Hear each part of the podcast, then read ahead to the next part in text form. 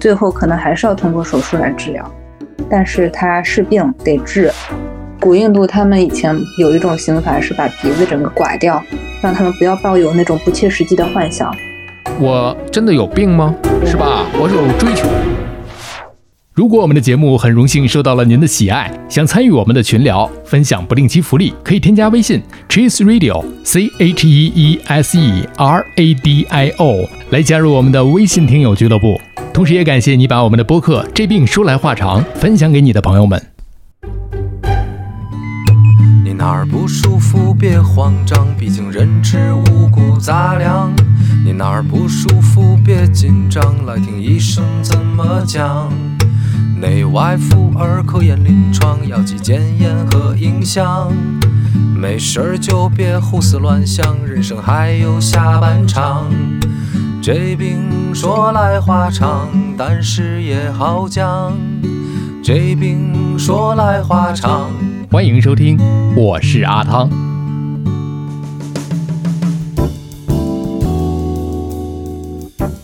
我这行说来话长，治这病说来话长。我们今天接着有请卢卢医生，上海市东方医院整形外科乳房整形与再造组的主治医生啊。我们刚才提到了 Tram DIP 啊，可能他们是什么？他们究竟是怎么做的？他们究竟有哪些个优缺点？大家可以回听一下。如果您有这方面的需求和想要了解的这个方面的话啊，包括我们最后还讲了一些啊美学啊美学的一些个认知，什么胸部美学三角啊，黄金三角。有这个欧洲古典的这么一个美学基础在的。如果您有兴趣，可以回听一下。那么这一期呢，我们请露露医生呢，把他的另外一些个方面的研究方面，比方说创面和瘢痕修复的这个方向，还有一些其他的一个误区，跟大家去分享一下。在这之前啊，我想说一下，我之前看了有一部电视剧，就是韩剧啊。嗯，你还看韩剧？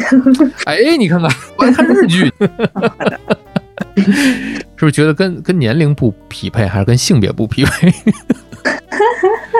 啊，嗯，我看韩剧还是我老公带的，嗯，能理解。那你看，男生看韩剧的还是挺多的哈。嗯，在你接触看来，你看啊，有一部韩剧叫做《嫉妒的化身》啊，曹正奭。因为为什么我看这部剧呢？是因为之前看那个《机智医生生活》嘛。嗯嗯，听说过。对，听说过没看过啊？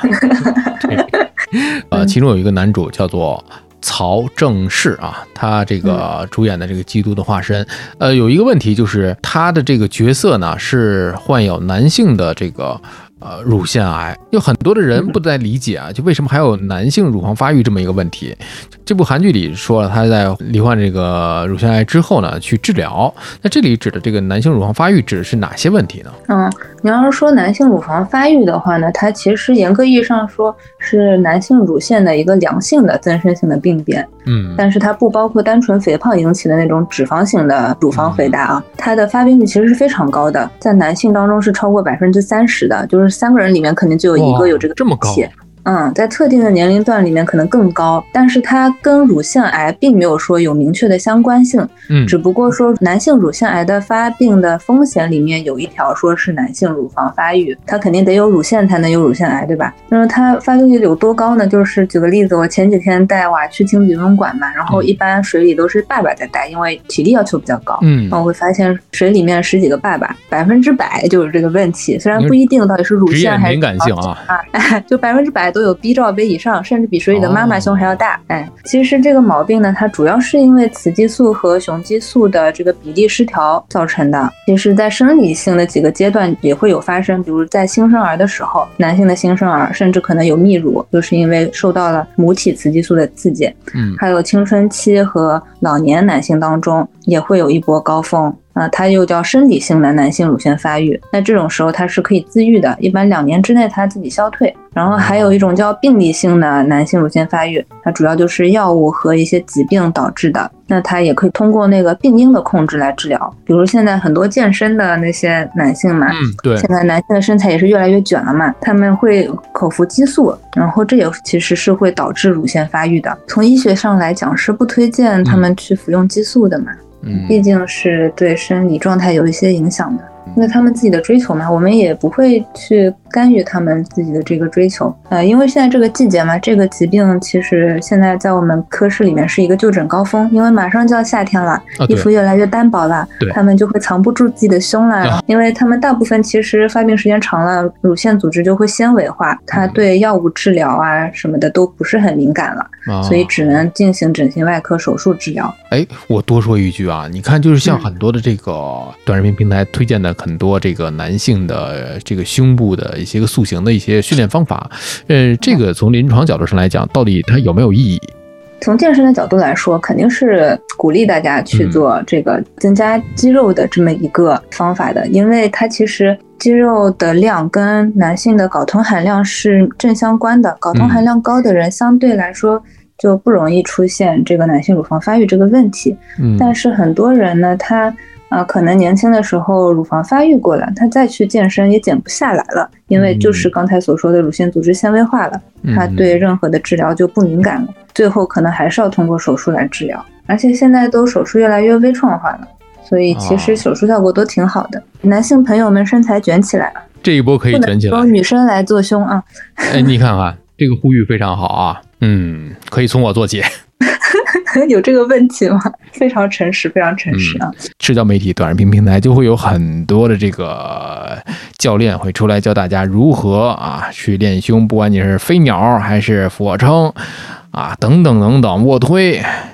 其实它纤维化之后很难去改变了。是，看来没少研究。是啊，你因为你 这本身你面对着这么一个你身材又不好，然后就很难练的一个部位的时候，哎，你就会觉得这个需求大家是还是如果对自己啊，还是那句话，有这样的一个生活审美的追求的人，可以不妨去听一听我们这一期播客之后呢，哎，去整形科挂上一号啊。那问题来了啊，非常实际的一个问题。那这种呃手术，这种我们能走医保吗？那肯定是不行的你，看啊它是一个良性的病变，嗯，主要还是一个美容类的手术。你看，这就是属于锦上添花了。既然走不了医保嘛，就是你可以去露露医生这个医院去找露露医生啊，解不了欢迎欢迎医保解决不了，异地医保也搞不了啊。那大家就可以去到上海市东方医院整形外科，本身我们就是三甲医院了，硬气。有保障，有信任可靠。那既然这样的话，那我就呃非常不惭愧的说一下，我们科室做男性乳房发育其实有非常大的优势，因嗯为常规的手术他们会涉及到需要脂肪的抽吸加上腺体的外科切除。一般是用环乳晕的方式嗯，去手术切割掉乳晕下方的腺体，嗯，但是我们科室的话，呃，我们的汪主任发明了一种改良的抽脂针，它可以同时吸除脂肪和腺体组织，所以只需要一个很小的五毫米以内的手术切口就可以解决所有的问题。所以其实真的要来治疗的话，我还是非常推荐来我们这边的。啊，去找这个汪主任嘛。对，汪慧主任嗯啊很棒的，他的男粉丝很多，那男人懂男人哈，是的，是的。这个确实是有很多的这个医院，它的优势在于，可能就是它的科室有自己独特的一种，不管是呃这个手段啊、术式啊，还是一些个方法呀、对，是吧？这个还真不是广告，就给大家提供一个更好的可能。你看我前面问那个问题特别好，我都觉得，就是你既然走不了医保了，我们就可以选择的范围就更大了一点。聊到了这个问题了啊，这个问题安全性肯定有保障。嗯，对三甲医院吧。所以你看，就是在我看的这个韩剧里面，这个曹正奭所饰演的这个男主，他也是跟大夫去建议，你看我在这个乳晕下面划上这个弧形的口，这个就看不出来了。我不希望今后有人会知道这个我的这个乳腺癌的问题啊。呃，对这个嗯电视剧，我有的时候会有的在有些期数底下会把相关的影视剧我 Q 到了都会列在底下，大家有兴趣的可以去看。嗯，我突然就有兴趣去看了。就这么快吗？男主帅不帅？问题是，哎挺帅的，男主还是嗯，那行，挺帅的。那行，有兴趣，有兴趣。啊，对对，《机智医生生活》这部剧你也应该啊，你听说过对，但是也没有看听过。说过。来，我们接着来说啊，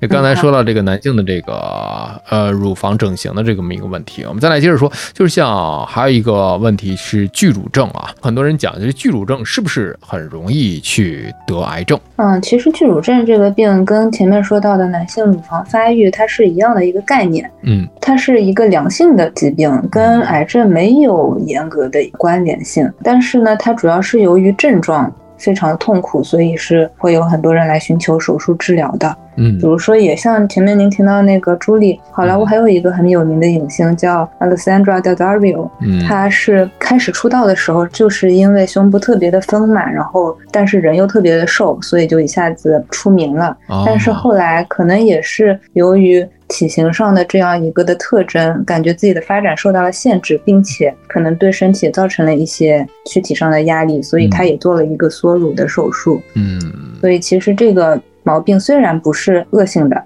但是它是病得治。因为男同胞体会不到啊，那些巨乳症的女性，她其实是真的是非常痛苦的，嗯否则她不会寻求一个手术治疗。巨乳症的手术是一个非常大的四级手术，嗯但是主要是一个是心理问题，很多刚在发育期的青春期的小姑娘，她有巨乳症的情况下，她其实在呃学校是会受到一些霸凌的，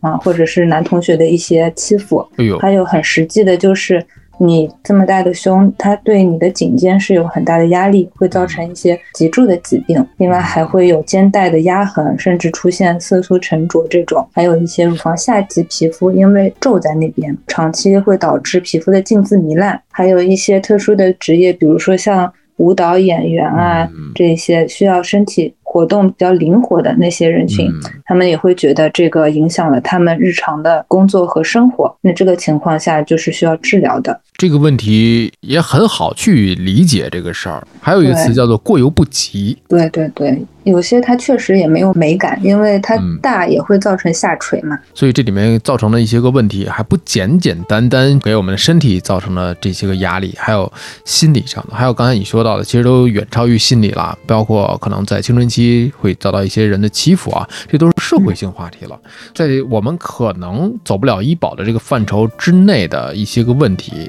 可能就真的会有一些我们打了引号的叫节外生枝的一些个问题产生。嗯，是的，是的。这是说到了这个居住证的一个问题。呃另外一个就是现在已经分组的啊，就是已经分了组了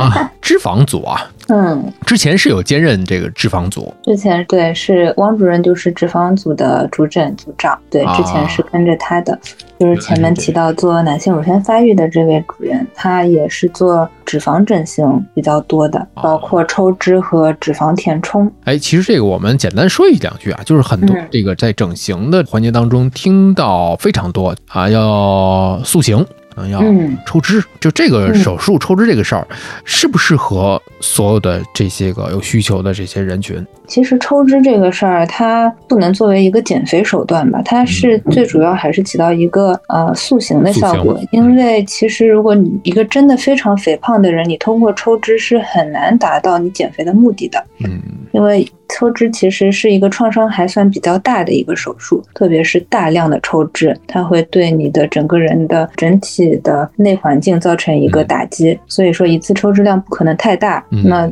减肥来说，其实它也减不掉几斤的肉。嗯，嗯，但是作为局部脂肪堆积，比如说有些女性她就是下腹部脂肪堆积，嗯然后比如说她要想要一个腰线进行局部的腹部脂肪抽吸的效果就很好。减重就不能指望这个了，只能说是塑形的这个方面。对，如果真是非常肥胖，那可以去做减重手术。对，哎，减重嗯手术确实是我们之前我也涉猎到这个专题啊，嗯，但是一直。对，但是话说回来，就是像这种吸脂，它具体适不适合也得看人吧，个体。对，看人、嗯看他们自己的要求吧。嗯有些，比如说你胳膊粗到底是因为肌肉肥大还是脂肪肥大，或者说你的小腿小腿粗到底是腓肠肌肥大还是小腿脂肪堆积，这都是需要到医院面诊去做一个鉴别诊断的。对，我们接着来说啊，露露医生还有一个方面，就是对于创面的修复啊，据我简单了解，它是分为有急性和慢性之分，是吧？它们分别都指的是什么呢？嗯，就整形外科领域来讲，其实很好理解嘛。嗯急性创面一般就是外伤遗留的创面，嗯通常临床上就是来源于急诊室的一些病人，会根据创面的位置和那个伤情来请不同的专科处理。嗯像整形科会被分到的就是面部的外伤和烧伤，嗯还有比较复杂的一些头皮的撕脱伤。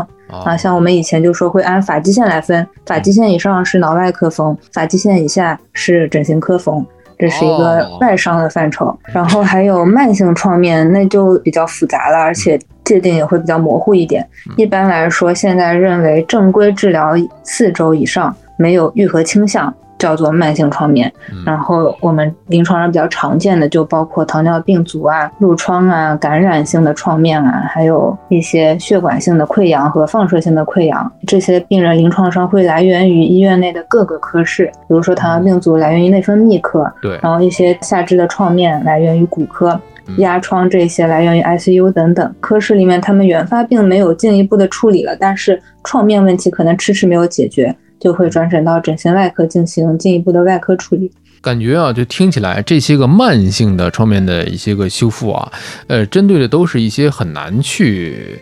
做的一些个复合修复的一些工作，是吧？是的，其实创面是一个非常大的医疗问题，嗯一个就是因为它难以解决，一个就是其实现在发病率还是很高的，特别因为社会老龄化之后啊，创面这个问题真对国家造成了很大的负担，嗯而且对于一个家庭来说也是一个很大的医疗负担。其中还有一个叫做深度的创面修复。那对于深度创面修复来讲，是不是也涉及到了我们刚才在第一趴里所聊到的这个皮瓣的移植问题？啊，是的，是的，就是皮瓣在我们科就属于一个法宝嘛，嗯创面当然也是可以通过皮瓣解决的，但是就你所说的深度，并不是决定是不是选择皮瓣转移这个方法的一个指标吧。哦因为对于病人或者对于医生来讲，最好的方式就是又简单、手术创伤又小的方法。一个深度的创面，它如果能够直接拉拢缝合，首选还是会选择缝合。嗯如果基底条件比较好，能够植皮的话，也是会首选去植皮覆盖。但是因为皮瓣它转移之后呢，有一定的厚度和组织量嗯，在修复创面的同时，也可以消灭组织的缺损，消灭死腔，而且它又有自己带着的丰富的血供，抗感染能力也会比较强，也会比较耐磨，所以会比较有利于感染创面修复和那些临床上难治性的创面的修复。一般来说，临床上涉及到这个皮瓣转移修复的创面，我们会有一系列的适应症。这个其实是整形外科常常会去作为一个考题的一个考点。嗯 比如说那个骨关节、肌腱、血管、神经和脏器组织的外露，那在上面是不可能直接缝合或者植皮的。还有一些外形和功能要求比较高的部位，比如说足底和指尖，嗯虽然可能可以植皮，但是功能会差很多。不耐磨，没有感觉，所以会需要转移皮瓣儿。还有很多那种条件非常差的创面，像放射性的创面和压疮，或者其他部位营养非常差的难以愈合的伤口，嗯也可以通过皮瓣自带的血供去改善创面的营养条件。接着来说另外一个问题啊，就是刚才讲的这个瘢痕，瘢痕的修复看诊都是哪一类的患者比较多呢？瘢痕的话，平时门诊看到的可能有三种人群，嗯。一个是他刚刚开了一个刀，然后想要咨询一下他这个会不会留疤，以后疤痕怎么预防，嗯。那就先预先的就过来看了，嗯。然后我们会给他进行术后的瘢痕预防的宣教。哦然后还有一些已经有了瘢痕，比如说增生性的瘢痕，甚至有一些瘢痕疙瘩，它要进行治疗的。嗯，另外的话，还有会有一些陈旧性的瘢痕，想来这里做手术修复的。就这三类的人群。是的，另外，我们经常会听到有一个词叫做瘢痕体质，嗯，对，临床上经常听到。这是一种什么样的一个体质？是容易有瘢痕？嗯，其实是这样的，平时谈到瘢痕体质嘛，其实可能大家是有误区在里面的。嗯因为真正的医学上来讲的瘢痕体质，一般是指有瘢痕疙瘩倾向的这么一个体质，但是临床上这类人群其实是不多的。那些留下疤痕的比较明显的疤痕的，一般其实是没有瘢痕疙瘩这个问题的。嗯，他们一般都是属于增生性的瘢痕，但是增生性的瘢痕是疤痕形成过程中的一个都会经历的时期，它和瘢痕疙瘩是有非常大的区别的。瘢痕疙瘩的话，它有遗传倾向的一个疾病，它的病因目前还不是特别明确，但是呢。正常的瘢痕的话，它就算在增生期，也不会超过它原本的损伤范围。嗯，症状上面也不会特别的明显。但是瘢痕疙瘩，它不但会凸起，然后色泽还会特别的鲜亮，有的是鲜红色的或者暗红色的，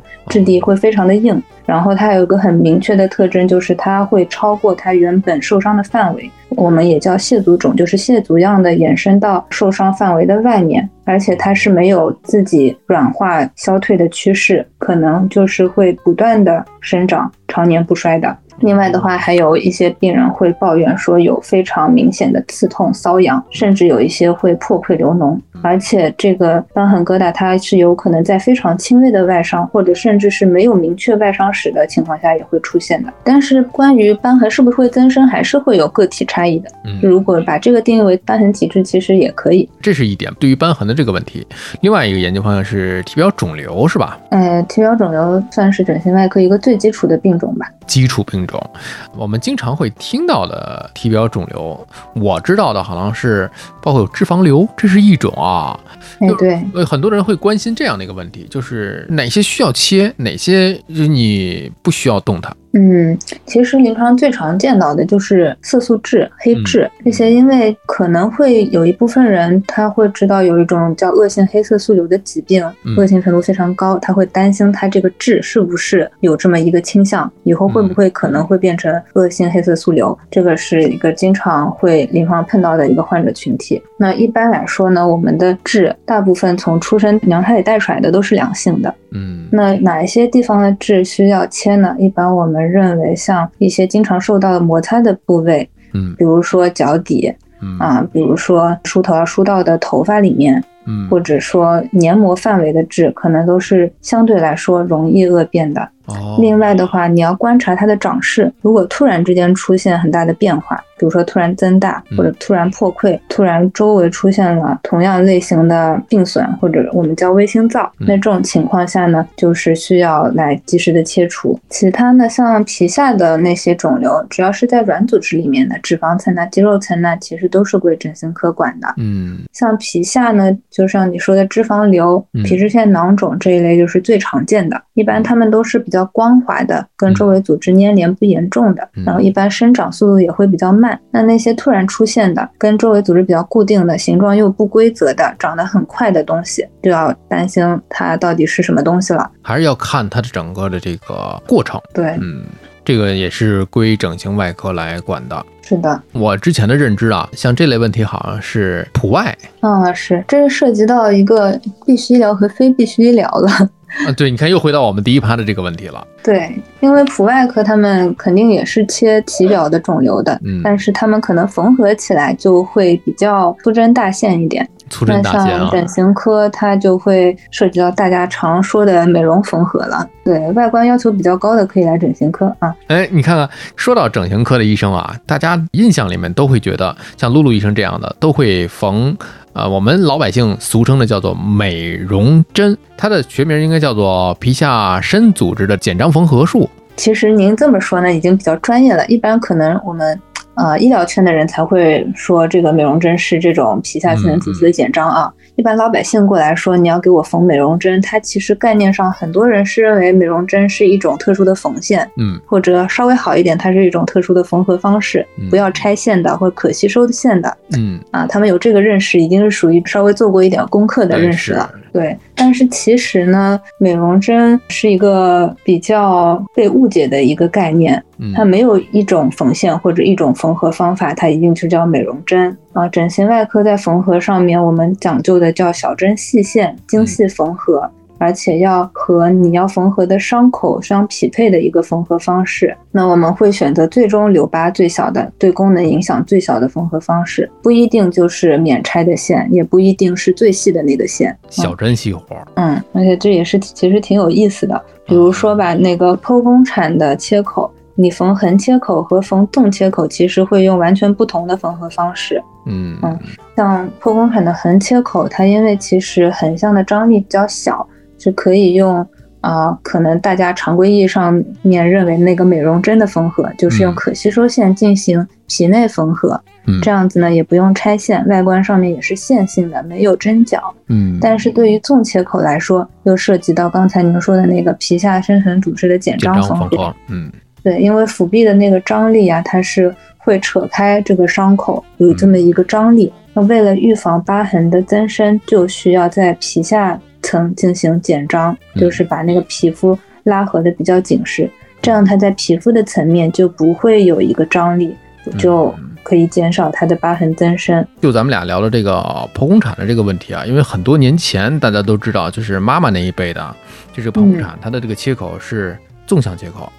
对，那后来慢慢慢慢，可能到了，呃，就像现在的这个，再倒推十几年，可能也是发展成了这种横切口。所以这个临床医疗的这个发展，其实它不光光是技术，也是考虑到一种人文的一种关切程度。确实也是考虑到这个美观问题，所以从纵切口慢慢的改良到了横切口。嗯所以，现在产科医生缝合其实也都很厉害。你看，在发展过程当中，大家就是有变化了。另外一个我特别想知道的就是这个切割这个双眼皮啊，对 这个切割了你就要缝，那这个东西怎么缝呢？对，因为眼睛嘛，可能是脸上最重要的一个美学的单位。对那这个伤口大家都非常的不希望它留下一个明显的疤痕对，啊。那双眼皮的切口，你会发现它其实并不是缝的我们传统意义上认为的那个可吸收线的这个缝合方式啊，它还是间断的缝合，用很细的线进行间断缝合。所以其实并不是说不用拆的线就是美容针，这个缝合方式本身是需要通过对软组织的这个选择来选择的。具体一点来说，像双眼皮这个切口，因为它没有明显的张力，但是它的皮肤对合的要求特别高，这个时候我们选择非常细的，我们是七个零的线进行间断的缝合，其实是最有利于对合皮肤的。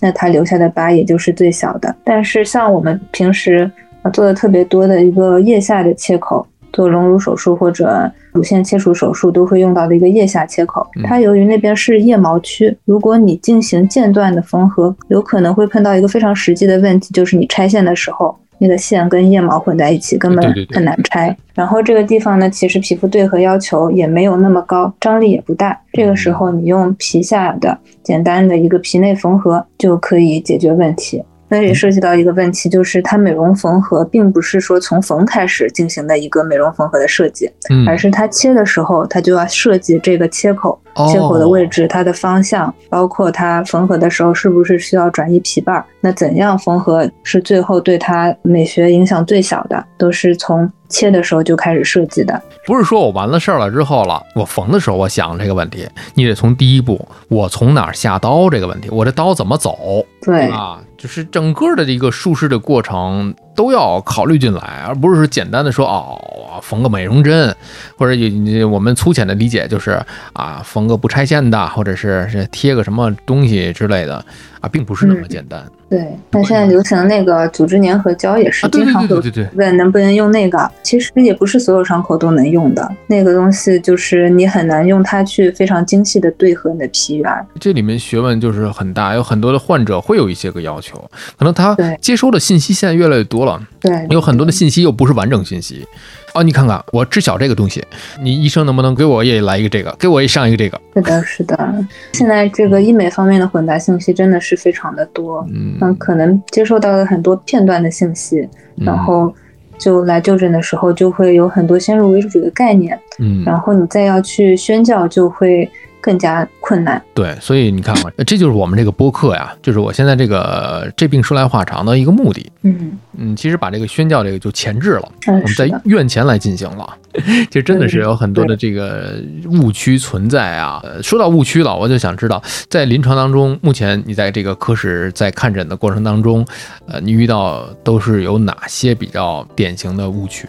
嗯，其实大部分的误区都是刚才所说到的，他们嗯在其他外面的一些很多的宣传当中接受到的夸大的和混杂的信息，所以现在医美的那一些宣传，它的竞争非常的激烈哈。嗯，当然，现在因为国家大力整顿医美行业的虚假宣传嘛，对，患者群体已经比前些年要成熟和理性了，但是我们还是会需要纠正他们获得的一些先入为主的概念。让他们不要抱有那种不切实际的幻想。但是像公立医院嘛，最主要的很安全的一点就是，一般来说不需要和不合适的项目，我们都不会去做的。那你看前面其实一直也提到过来就诊的这些人叫做患者，其实会遇到一个问题，就是很多健康的求美者他们会觉得听到这个词儿会受到冒犯，他们觉得他们是消费者，我叫他患者。嗯，这是其实是公立医院医生比较难改的一个习惯。是。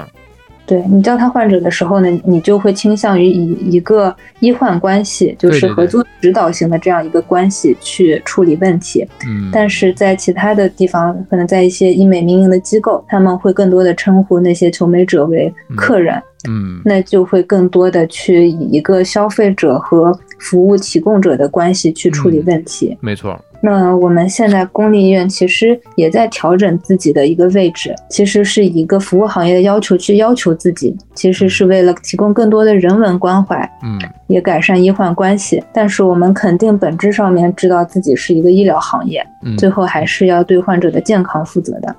你这个问题说的啊，就是特别的好，就是好在什么地方呢？从第一趴，咱们俩一开始就在说，有很多的项目，通俗一点就是报不了销。说的好听一点，我们可能是在锦上添花。它并不是一个病，它不是一个我的急需要解决的一个病痛，而是我需要改善的一种生活方式和美学姿态。所以很多的人在想，你叫我是患者，哎，这位患者，这位患者的家属，那你这样来称呼我的话，我真的有病吗？是吧？我是有追求。这个确实是一个问题，这个不是说对和错、是和非的问题。我觉得可能在这样的一个整形科的这个角度上来讲啊，可能我们今后还需要从人文关怀的角度啊，从呃目标受众群体的一个角度去出发，去考虑怎么样去称呼他们。我希望就是在我们这期播客的下方，如果您听到这儿的话，您可以给我们提供一种自己的一个一个想法或者是一个建议。这个拿来，我们大家都可以去讨论这个事儿，这的确是一个值得去讨论的一件事儿。是的，我们的意义也是在于此，推动我们，我不能说能推动吧，至少大家能够在局部地区有一些个声音，嗯，对，去良性的去发展，这个是我们做公益的一个目的和意义。嗯，是的，平时像我这个年纪的医生或者一些护士，他会称呼过来就诊的这些求美者，他直接呼他的小名。或者呼他，比如说三个字名字叫后面两个，您个人角度觉得这样子的方式合不合适？就会以一个比较平等的这个姿态，对，以朋友的姿态，这样会不会好一些？是你比方说这个在病房当中啊，一些老年患者可能有的护士来了就说，哎，三十九床没毛病，哎啊，三叉八对，三叉七对，是吧？你叫什么名字？然后完事儿，有的呢，哎，嘴比较甜的上来就阿姨是吧？张阿姨。他会这样，嗯，你就会觉得，哎呦，这个特别的温暖，嗯，是作为一个人来对待的，对，甚至是一个邻居，嗯，所以呢，不同的感受，但是呢，哎，这个都没错，所以这里面怎么样去改善，不是说去给这个环境去雪中送炭，我们也是让这个环境去锦上添花，对对对，值得我们去今后去探讨，因为我觉得再适合不过了。在整形科咱们的这个这个话题当中去讨论，因为本身在锦上添花的科室当中去讨论我们的环境锦上添花的一个问题。是的，是的，特别好。今后我们再去有了听友的回复和留言之后，我们去上海再去聊这个话题啊。嗯，好的，好的。先挖一个坑，我经常给自己挖坑。对，我们再聊下一个话题啊。听起来整形确实是带有一个主观愿望的一个治疗或者是一个修复。那么对于它的结果，我们打了这个双引号啊，就是它的这个修复或者是治疗的这个结果，怎么样去衡量？当然，就修复手术来说，还是有一些比较客观的功能性上面的指标啊。但是大部分的美容性的手术呢，其实就会比较主观一点。对于医生这一方来说，相对来说客观一点。我们会有很多业内共同认可的一些美学的标准，也有一些客观的那些量表去衡量啊。但是在患者这边，他其实是一个非常主观的。到底这个手术成不成功是他自己说了算的，嗯啊，那患者他来做这个手术的目的他达到了，那他觉得他就是这就是一个好的结果。嗯医生怎么看，可能对他来说并不是这么重要。我们其实作为一个整形科医生，有一半儿的工作是在做一个心理上的治疗，而不是躯体上的治疗。这个在平时我们日常与患者的交流当中，其实也会对他进行一个心理上的疏导，这会影响他对最后结果的一个判断，并不是说我们为了自圆其说或者为了手术效果一个弥补，去跟他做一些心理上的疏导。其实这就是一个治疗过程本身。就比如说，我们科室有另外一个很特色的病种是叫耳再造，主要针对的那个人群是小耳畸形的，大部分都是小朋友嘛。嗯，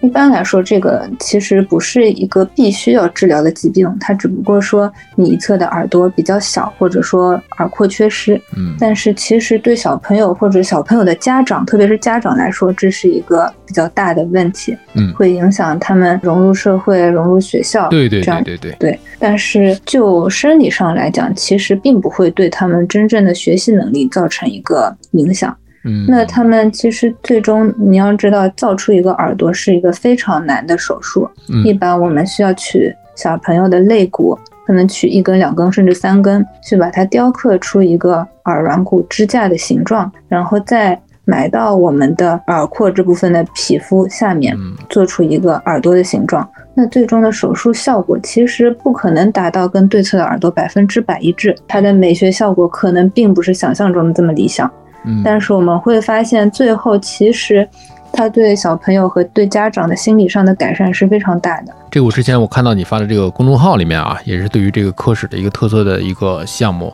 的一个分享，我觉得真的是了不起。嗯，其实这个手术对小朋友的创伤是非常大的，所以其实呢，也是一个个人选择的问题，到底是不是要进行这么一个手术？对，我觉得这里面有很多，其实挖的还是挺对的。我觉得有机会啊，在上海，如果我们在咖啡之余可以聊一下这个话题。呃，先天性小耳畸形、耳再造的这个问题，刚才你讲了，给小朋友的这个创伤非常的大，这是身体上；但对于家长来讲呢，可能心理上更多的是创伤，会觉得我的孩子长大之后会不会受到歧视？他会不会被社会所冷漠？是的，其实小朋友一侧耳朵的畸形对家长来说是一个很大的心理负担。嗯特别很多妈妈她会想，我孕期是不是吃了一些不该吃的，做了一些不该做的，导致我的小朋友跟别人不一样？但其实小耳畸形的发病率是非常高的，嗯嗯，所以这类人群的患者数量也很庞大。还有一部分他伴有听力的障碍，但是来的一般就是，呃，主要是为了这个外观来的。那听力的受损会有多大的一个程度？那其实你只是去了外耳廓，你内耳的发育跟外耳廓的缺失并不是说绝对关联的。一般来说，它是可以融入社会，对他的。